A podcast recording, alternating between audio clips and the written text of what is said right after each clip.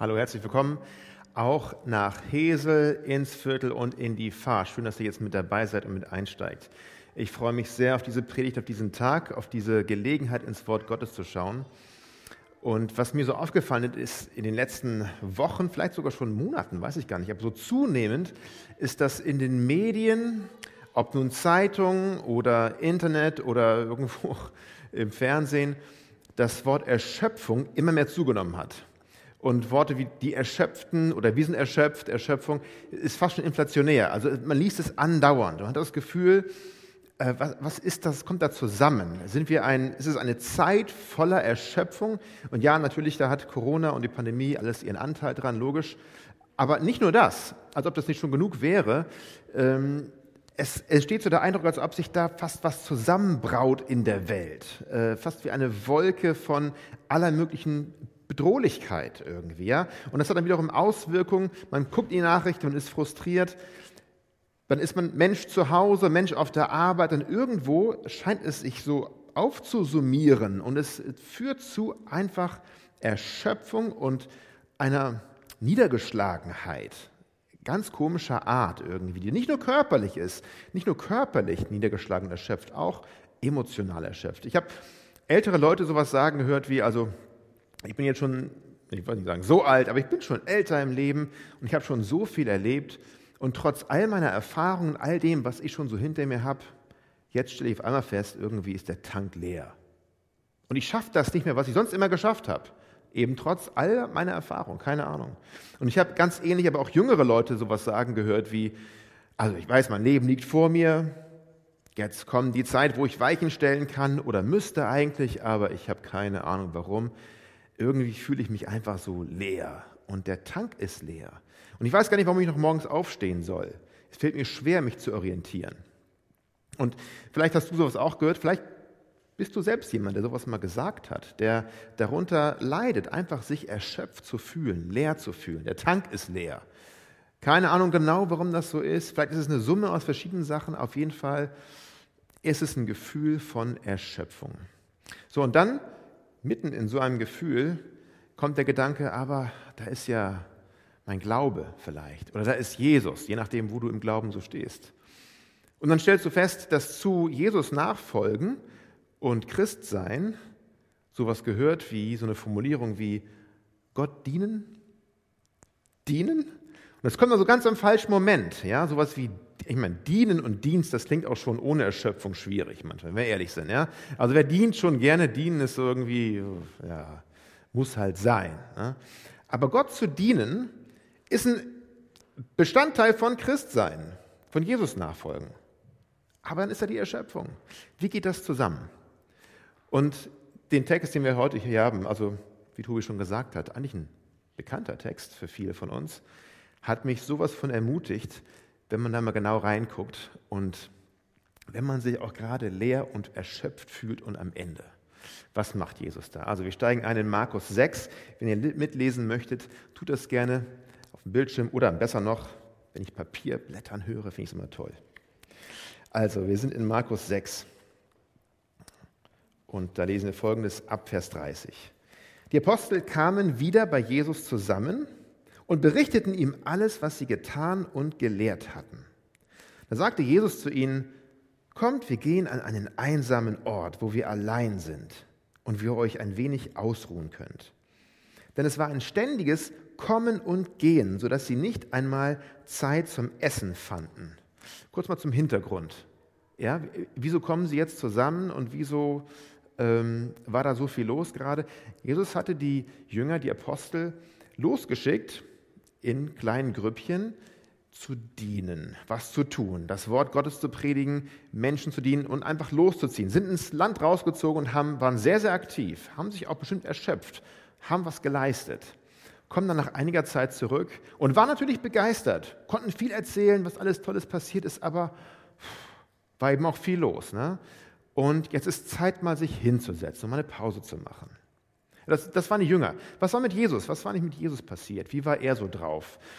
Zur gleichen Zeit bekommt er die Nachricht, dass sein Cousin, Johannes der Täufer, gerade hingerichtet worden ist von Herodes Antipas. Und das ist ein Schock, natürlich.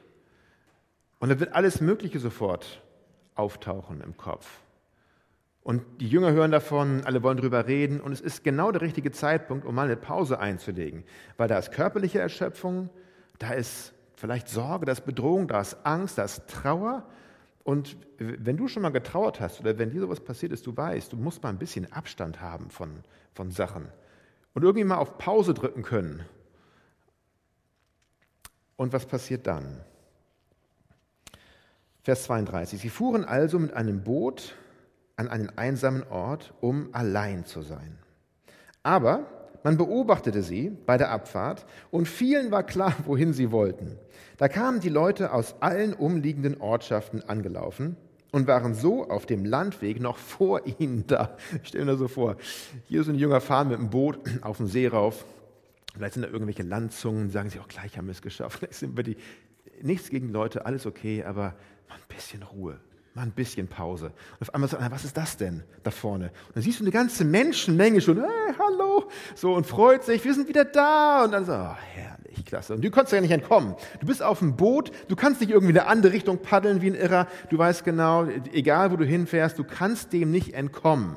Also, okay, weiter. Und die, die Stimmung sinkt im Boot. Ja? Du siehst schon ganz genau, da sind sie, alles klar. Ja, hallo, haben wir euch gesehen. Schön, dass ihr da seid die Stimmung sinkt, du fährst weiter und du weißt schon ganz genau, gleich steigen wir aus. Und genau nicht, was wir uns gewünscht haben, was wir wirklich auch mal brauchen, werden wir gleich haben. Weil, ja, toll, toll, dass ihr da seid. Schön, schön, dass wir auch wieder Gemeinschaft haben können. Vers 34. Als Jesus aus dem Boot stieg und die vielen Menschen sah, da war er richtig genervt. Nein, steht da nicht. Er griff ihn tiefes Mitgefühl, denn sie waren wie Schafe, die keinen Hirten hatten, haben. Er nahm sich darum viel Zeit, um sie zu lehren. Es wurde spät und seine Jünger kamen zu ihm und sagten, wir sind hier an einem einsamen Ort und es ist schon spät. Schickt die Leute fort, dann können sie in die umliegenden Gehöfte und Dörfer gehen und sich etwas zu essen kaufen.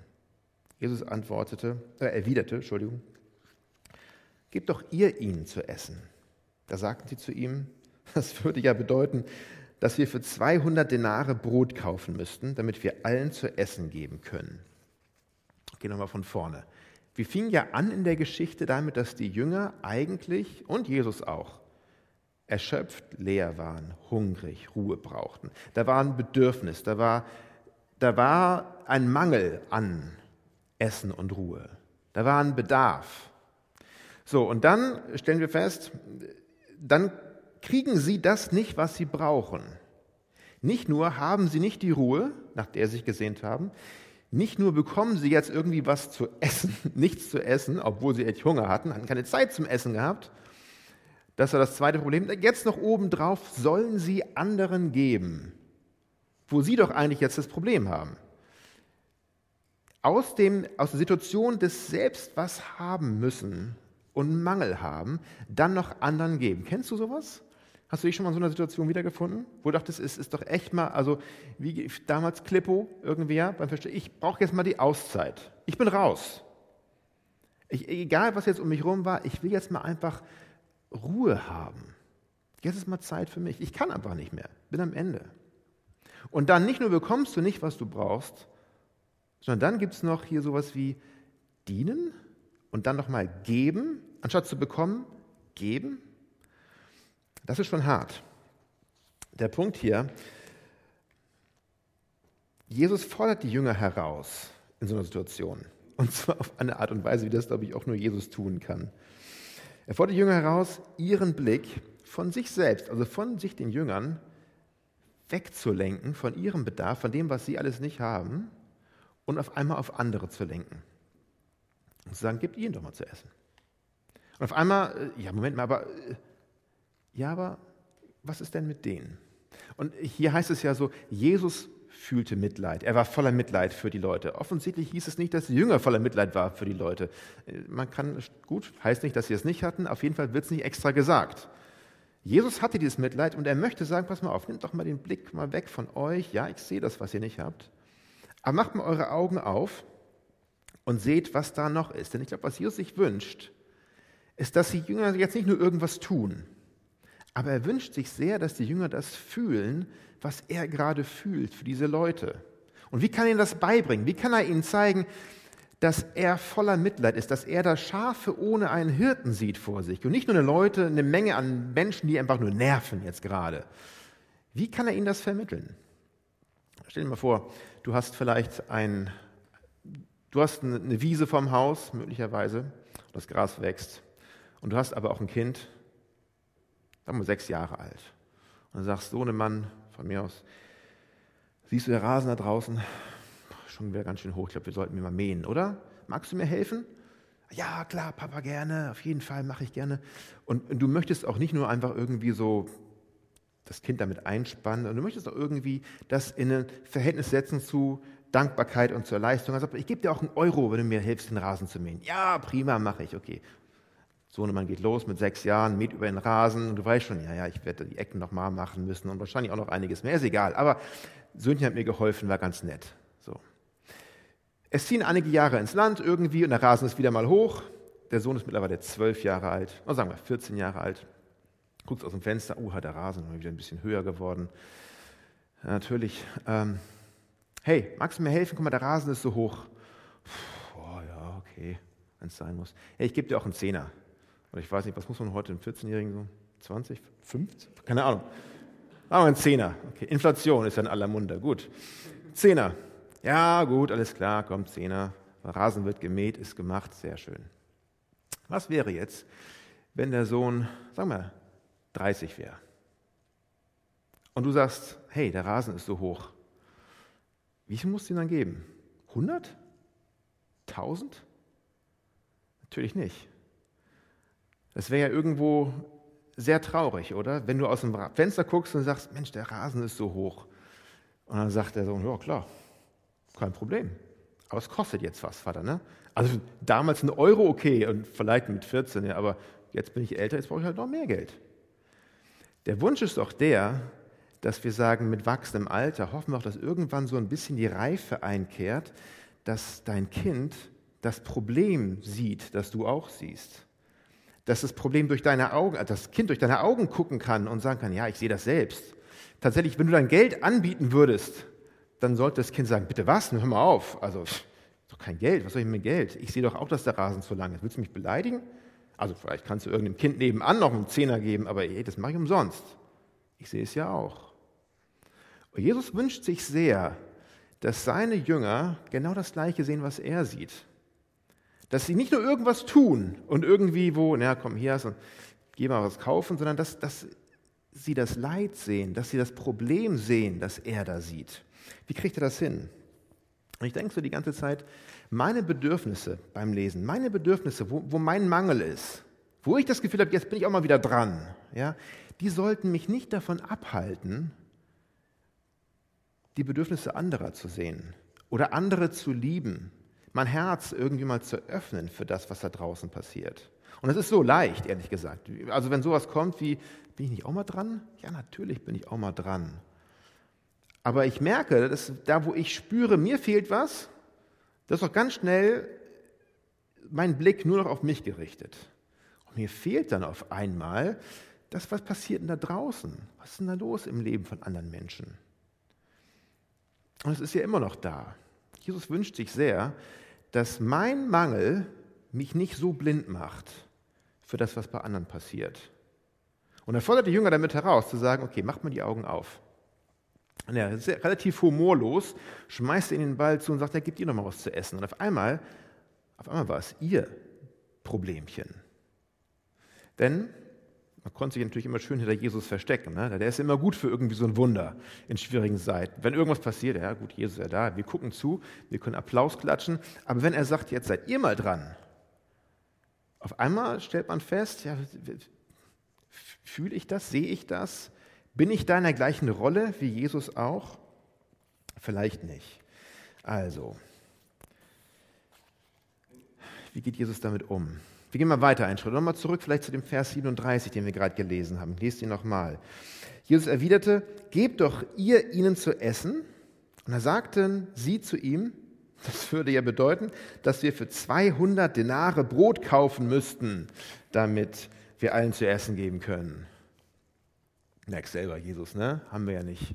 Also ungefähr, sagen wir 200 Denare, ungefähr so 15.000 Euro. Hat nicht jeder automatisch mal so bar in der Tasche, würde ich sagen. Auch nicht wir. Sein Autohändler oder irgendwie sowas, der quillt schon aus der Tasche raus, die Kohle, keine Ahnung. Ähm, was machen wir mit so einem Riesenproblem? Was hast du dir dabei gedacht, Jesus, wenn du es einfach so sagst? Ja? Natürlich denken sich vielleicht die Jünger, ja, okay, ich sehe das Problem. Jesus, ich habe verstanden, ich sehe auch die Not der Leute. Ja, vielleicht noch nicht so ganz Schafe ohne Hirten, das ist jetzt dein Blick, Jesus, aber ich sehe, dass die auch Hunger haben. Ähm, aber, tja, ich, ich, was kann ich da jetzt tun? Ganz ehrlich, das Geld haben wir nicht. Und dass jemand mal was tun sollte, das kennen wir ja auch. Ne? Ich meine, wir können auch Nachrichten gucken und sagen, jemand sollte wirklich mal was tun. Ja, also da sind viele Probleme überall in der Welt. Und ich, das geht mich auch schon, frisst an mir. Und jemand sollte mal was tun, finde ich auch. Aber was und wer? Wir kennen sowas. Aber das Problem ist, es ist unmöglich, dieses Problem hier zu beheben, könnte man meinen. Ja? Ein Problem, was einfach zu groß ist. Ich kann das nicht. Ich habe nicht so viel Brot, ich habe nicht so viel Geld. Und wenn du dich in die Rolle reinversetzt, vielleicht der Jünger auch, dann wird es recht klar, Riesenproblem, relativ kleine Ressourcen, Riesenbedarf, relativ, und ich bin schon längst über den Punkt hinaus, dass ich ja auch noch Hunger habe gerade und eigentlich herkommen bin zum Ausruhen, aber habe nicht das, was ich bräuchte. Also das Problem zu beheben ist jetzt nicht nur mehr ein emotionales Ding, dass ich sagen müsste, also ich habe selbst mein eigenes Ding, mein eigenes Problem, sondern das Problem ist auch, die Ressourcen fehlen. Das Problem ist zu groß für mich, ich kann das nicht, Jesus. Was hast du mir hier für einen Ball zugeworfen, den ich gar nicht fangen kann? Mir fehlt das Können, mir fehlt weiß ich, die Ausbildung, mir fehlt die Zeit, so die Zeit fehlt mir sowieso immer. Mir fehlt alles Mögliche, um irgendwas tun zu können, was hier getan werden müsste. Ja? Der Bedarf, den ich hier an mich ranlassen soll, der ist zu groß. Und ganz ehrlich, Jesus, wenn ich das machen würde, wenn ich damit mich genau auseinandersetze, das belastet mich, ehrlich gesagt. Ne? Also wenn ich das Problem jetzt mal zu meinem Problem mache, und da kannst du jetzt gerne einsetzen in deinem Denken, was du möchtest, an Problemen, die vielleicht so in deinem Alltag lauern oder wo auch immer. Wenn ich das Problem jetzt mal wirklich an mich ranlassen würde, mitfühlen würde, mit Jesu Augen schauen und dann auch noch diesen Ball aufnehmen und sagen, okay, mal gucken, mach du doch mal was, ja, okay, was kann ich, oh, nee, da, da versink ich ja drunter unter dieser Last. Viel zu viel. Okay, Jesus, also, wenn ich das an mich heranlasse, dann habe ich Stress, dann bin ich überfordert, dann bin ich noch fertiger sowieso schon vorher. In solchen Situationen, wie gesagt, das ist immer so was für Jesus, wo man sich schön hinter Jesus verstecken konnte bis jetzt für die Jünger. Aber auf einmal nicht mehr. Aber wie, wie entsteht eigentlich dieser Stress hier? Habt ihr das mal genau beachtet für die Jünger? Wo fängt das Problem für sie an? In der allerersten Reaktion, wenn als Jesus sagt also zu ihnen, gebt ihr ihnen doch was zu essen? Was ist das Erste, was sie dann tun, was sie sagen? Dann sagen sie, dann müssten wir ja Brot kaufen gehen. Und bist du mal den Gedankengang mitgegangen, was da passiert? Sie schalten sofort in eine Art menschlichen Lösungsmodus um. Ja? Also Jesus gibt ihnen ein Problem, was zugegeben schon ein bisschen eine übermäßige Herausforderung ist. Ja? Hier sind so und so viele tausend Leute, gibt noch was zu essen. Okay, Tja, dann müssten wir ja, okay, dann müssten wir ja so und so viel Geld haben, müssen wir so und so viel Geld kaufen, dann müssten wir, können wir gar nicht alles tragen, bräuchten wir ein paar Lastwagen wahrscheinlich, dann müssen wir das, Logistik, holen wir kurz Excel-Sheet raus, dann müssen wir das und das haben. Und du schaltest sofort in so eine Art menschlichen Lösungsmodus für ein Problem, was von vornherein viel zu groß war dafür. Wir müssten ja Brot kaufen. Und wahrscheinlich fängt in dem Moment schon Jesus an zu schmunzeln und sagt, ja, wenn du so denkst, hast du gleich verloren. Wenn du so mit menschlichen Lösungsmitteln rangehst an ein übermenschliches Problem, kannst du gar nicht sehr viel weiter kommen. Also, warum nicht erstmal sagen, und das ist der Vorschlag, den Jesus sozusagen damit unterbreitet, wenn du schon sowas von mir zugeworfen bekommst, warum nicht dann anstatt einer menschlichen Lösung zu suchen, erstmal sagen, okay Jesus, wenn du mir jetzt diesen Ball hier zuwirfst, dann komme ich gleich wieder zurück zu dir und frag dich, dann zeig du mir, wie es geht. Ich fange gar nicht erst an, was müssten wir denn alles tun, sondern, okay, Jesus, wenn du mir, wenn das das Ding ist und ich lasse es mal an mich zu, ich lasse es da, gut, dann gucke ich dich an und ich komme zu dir und sage, dann zeig du mir, wie es geht. Zeig mir Schritt für Schritt, was ich jetzt machen soll, Herr. Das ist jetzt sozusagen wieder deins. Ich nehme das Ding an, aber ich gehe gleich mit zurück zu dir. Denn das ist deine Liga. Das ist nicht meine Liga. Ich kann mich um sowas nicht kümmern. Wieso gehen Sie und wieso gehe ich und vielleicht gehst du auch, erstmal diesen komischen Schritt, sich selbst versuchen, Lösungen zu überlegen auf unsere Arten und Weisen, die von vornherein zum Scheitern verurteilt sind. Warum nicht gleich auf die Knie? Warum nicht gleich zurück zu Jesus und zu sagen, okay, ja, ich, ich weiß es nicht von mir, diesen Ball, den du mir zugeworfen hast, aber dann zeig du mir, wie es weitergeht. Zeig du es mir.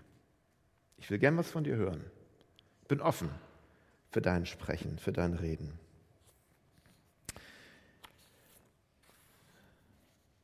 Der dritte Gedanke, nachdem uns klar ist, was wir alles nicht haben, was macht Jesus denn mit dem, was ich habe? Wie kann Gott denn das gebrauchen, was ich habe? Wir lesen mal weiter in Vers 38. Ja, wie viele Brote habt ihr denn? fragt er zurück. Geht und seht nach. Sie taten es, kamen wieder zu ihm und sagten, fünf. Und außerdem zwei Fische. Da wies Jesus die Jünger an, dafür zu sorgen, dass die Leute sich alle gruppenweise ins Gras setzten. Als sie sich in Gruppen zu 100 und zu 50 gelagert hatten, nahm Jesus die fünf Brote und die zwei Fische, blickte zum Himmel auf und dankte Gott dafür. Dann brach er die Brote in Stücke und gab sie seinen Jüngern, damit, sie, damit diese sie an die Menge verteilten. Auch die zwei Fische ließ er unter allen verteilen. Und alle aßen und wurden satt. Am Schluss sammelte man auf, was von den Broten und Fischen übrig geblieben war, zwölf Körbe voll. Ich habe bei dem Schluss dieser Geschichte jetzt so drei Gedanken, die ich mir fett aufgeschrieben habe und ich hoffe, ich werde sie nicht vergessen. Und ich hoffe, ich kann sie gut rüberbringen, damit auch du sie nicht vergisst und sie dir ähnlich wichtig werden. Was passiert hier? Das allererste, hier ist erstmal ein riesiger Unterschied zu dem, wie Gott denkt wie ich denke, zu dem, wie Jesus denkt, zu dem, wie die Jünger denken. Okay, wir schauen erstmal, oder ich schaue erstmal auf meine Ressourcen. Ich schaue erstmal auf das, was da los ist. Was kann ich? Okay. Und ich stelle fest, Gott guckt überhaupt nicht auf die Ressourcen, sondern Gott braucht auch keine Ressourcen. Gott schafft Ressourcen. Okay? Gott ist überhaupt nicht beeindruckt davon, dass da jetzt was ist oder nichts ist, sondern wenn er wollte, und wir wissen das ja und wir glauben das ja, oder? Wenn er wollte, könnte er so machen und dann ist da genug Essen für alle. Gott muss nicht auf das gucken, was da ist. Gott kann schaffen. Aus dem Nichts. Kein Problem. Jesus sagt gewissermaßen, okay, jetzt habt ihr mir also gesagt, was ihr nicht könnt und was ihr nicht habt, okay, aber was habt ihr denn? Was habt ihr denn nun genau in eurer Hand? Brote, Fische, okay. Ja, aber wir haben nun mal, denkst du vielleicht, wenn du das liest, ich habe nun mal nicht genug Erfahrung für dieses Problem. Und Gott sagt, ja, okay, aber wie viel Erfahrung hast du denn? Ja, ich bräuchte, um das jetzt lösen zu können, müsste ich bestimmt jetzt fünf oder zehn Jahre das und das gemacht haben. Habe ich aber nicht. Ja, okay, aber wie viel Erfahrung hast du denn? Oder du sagst vielleicht, na gut, ich habe nicht genug Zeit dafür. Und Gott sagt, ja, okay, aber wie viel Zeit hast du denn? Wie viel hast du denn von dem? was du meinst, was du bräuchtest? Bist du bereit, das, was dir viel zu wenig erscheint, bist du bereit, das in meine Hand zu geben? Und vielleicht glaubst du von vornherein, mache ich sowieso nicht, weil es bringt es ja nicht. Aber wenn Gott dich bittet, das, was du hast, ihm zu geben, wärst du bereit, ihm das zu geben? Was hast du denn in deiner Hand? Und wenn man sich dann den Ritt durch die Bibel gönnt, stellt man fest, das macht Gott andauernd so. Tatsächlich immer wieder. Da ist ein Mose, der nicht als Politiker und als Prinz vom Hof gerufen wird, um eine große Aufgabe anzugehen, sondern an einem Zeitpunkt, wo praktisch alles am Ende ist und alles, was er noch in der Hand hat, ist ein Hirtenstab. Und Gott fragt ihn, lesen wir jetzt nicht nach, aber du kannst es nachlesen, 2. Mose. Gott fragt ihn tatsächlich, Mose, was ist in deiner Hand? Ein Stab. Was hast du denn? Ist jetzt nicht viel, aber dieser Stab, den macht Gott zu etwas Mächtigerem als alle Zauberstäbe der Magier des Pharaos, die es da gibt in Ägypten. Was hast du denn in der Hand? Nehmen wir eben das, Mose, alles klar. Und Mose wird dann nicht berufen als Politiker, sondern er wird berufen als Hirte, dieses Volk zu führen. Er ist Hirte, sehr schön, wunderbar, dann arbeiten wir eben damit, Mose. Nehmen wir das, was du hast. Du bist Hirte und ich möchte, dass du als Hirte mein Volk führst. Und du hast einen Stab in der Hand, nehmen wir den Stab. Alles gut. Mehr sollst du teilen. Wie, machen wir, nehmen wir das mit, machen wir mit dem Stab. Finde ich gut. Und nimm David. David ist auch ein Hirte.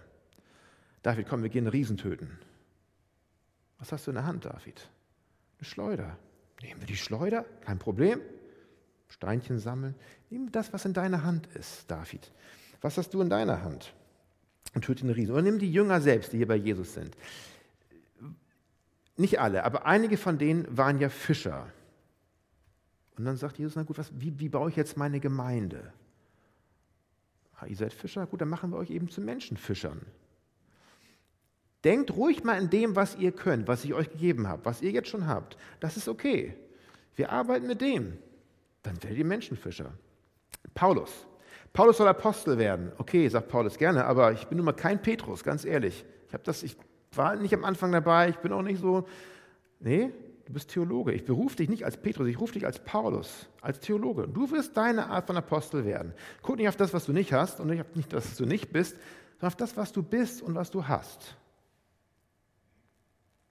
Was hat Gott dir gegeben? Was ist in deiner Hand? Ich bin aber erst seit drei Wochen Christ. Bist du mir bereit? Bist du bereit, mir diese drei Wochen zu geben? um mal zu schauen, was ich damit machen kann?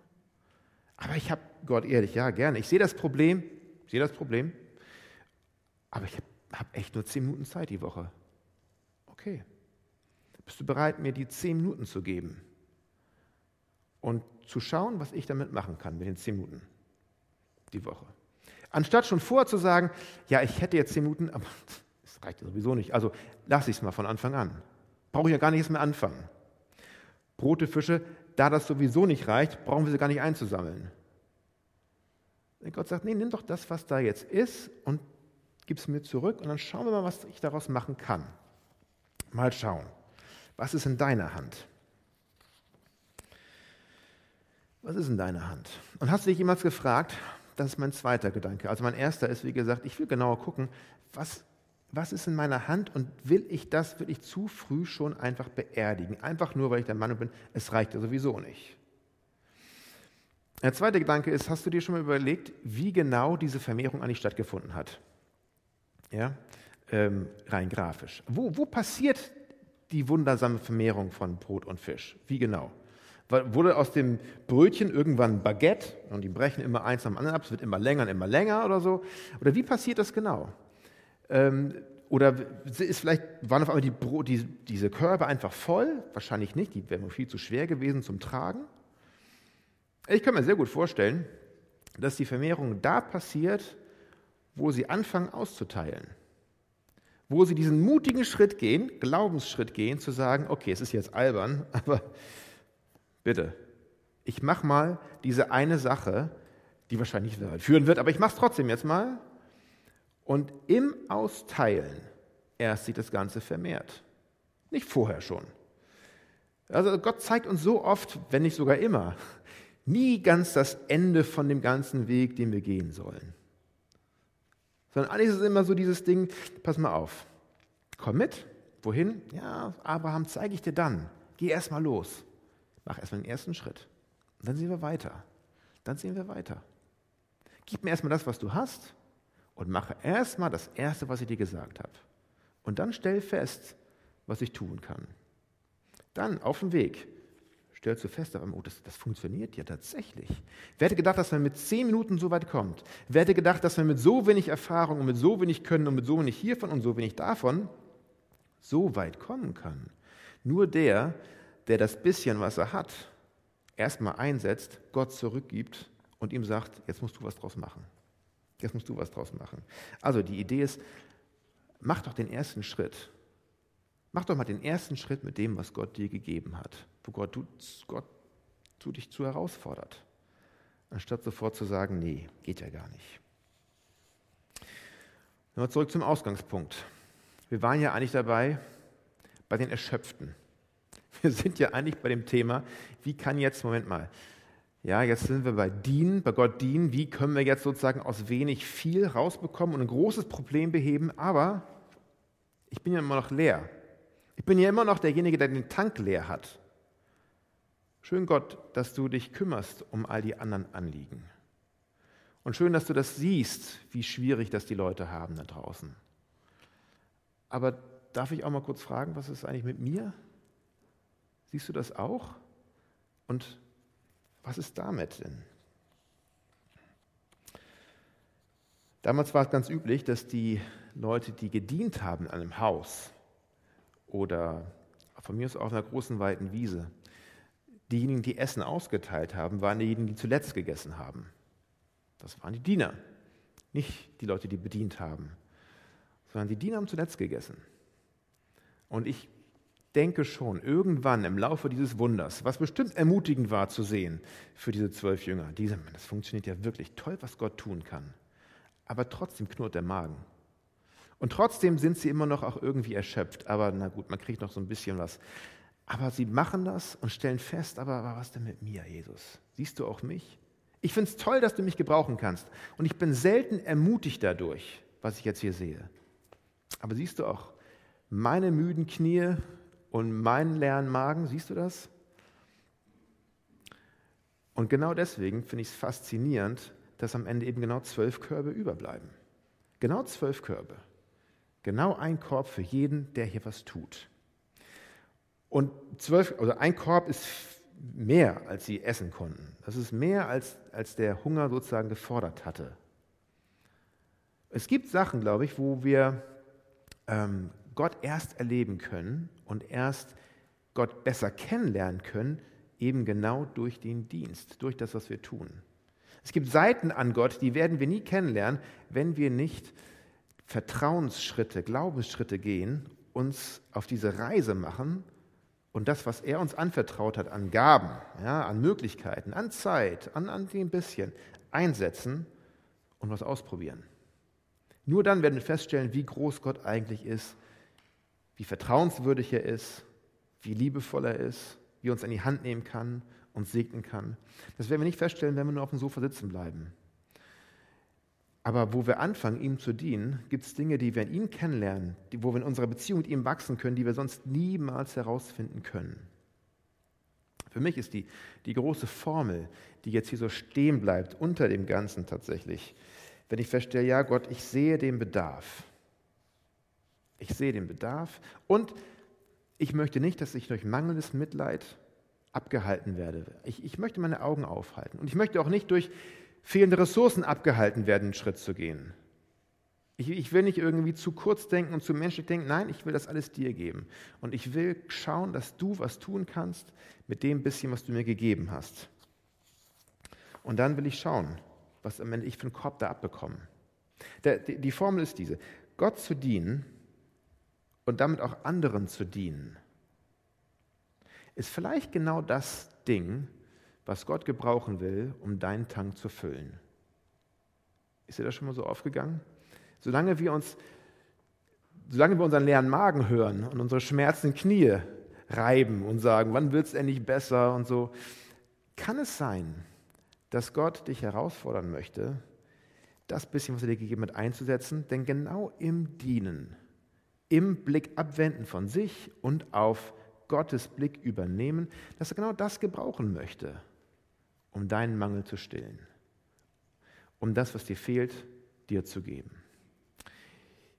Ich weiß nicht, ob die Jünger auch noch einen anderen Weg gefunden hätten, ihren Hunger und ihre Erschöpfung beizulegen. So hatten sie genug zu essen am Ende. Und Ruhe ist bestimmt gekommen. Aber wäre das anders gekommen, wenn sie nicht Jesus da gefolgt wären wenn sie nicht gesagt hätten, okay, ich setze das mal ein. Kann es sein, dass das, was vielleicht in deinem Leben dich mehr als alles andere stresst und herausfordert, in irgendeiner Aufgabe eine große Sache, wo Gott sagt, vertrau mir, gib mir das, gib mir das bisschen, was du hast.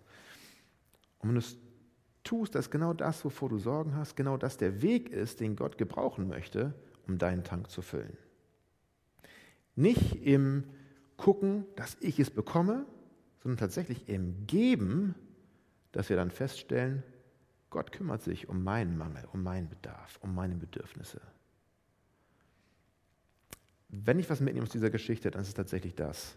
Ich möchte es lernen, von mir wegzugucken. Und ich wünsche dir und ich wünsche uns allen, dass wir den Mut haben, den Glauben haben, Gott da die Hand zu reichen, wo er sagt, gib mir das bisschen, was du hast. Und schau, was ich alles daraus machen kann. Vertrau mir. Ich sehe deinen Bedarf. Ich sehe deine Bedürfnisse. Du bist mir nicht egal.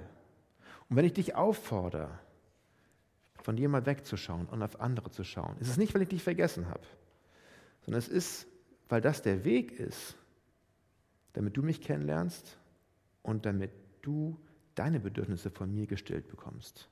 Auf eine wundersame Art und Weise. Vertrauen wir Gott. Amen.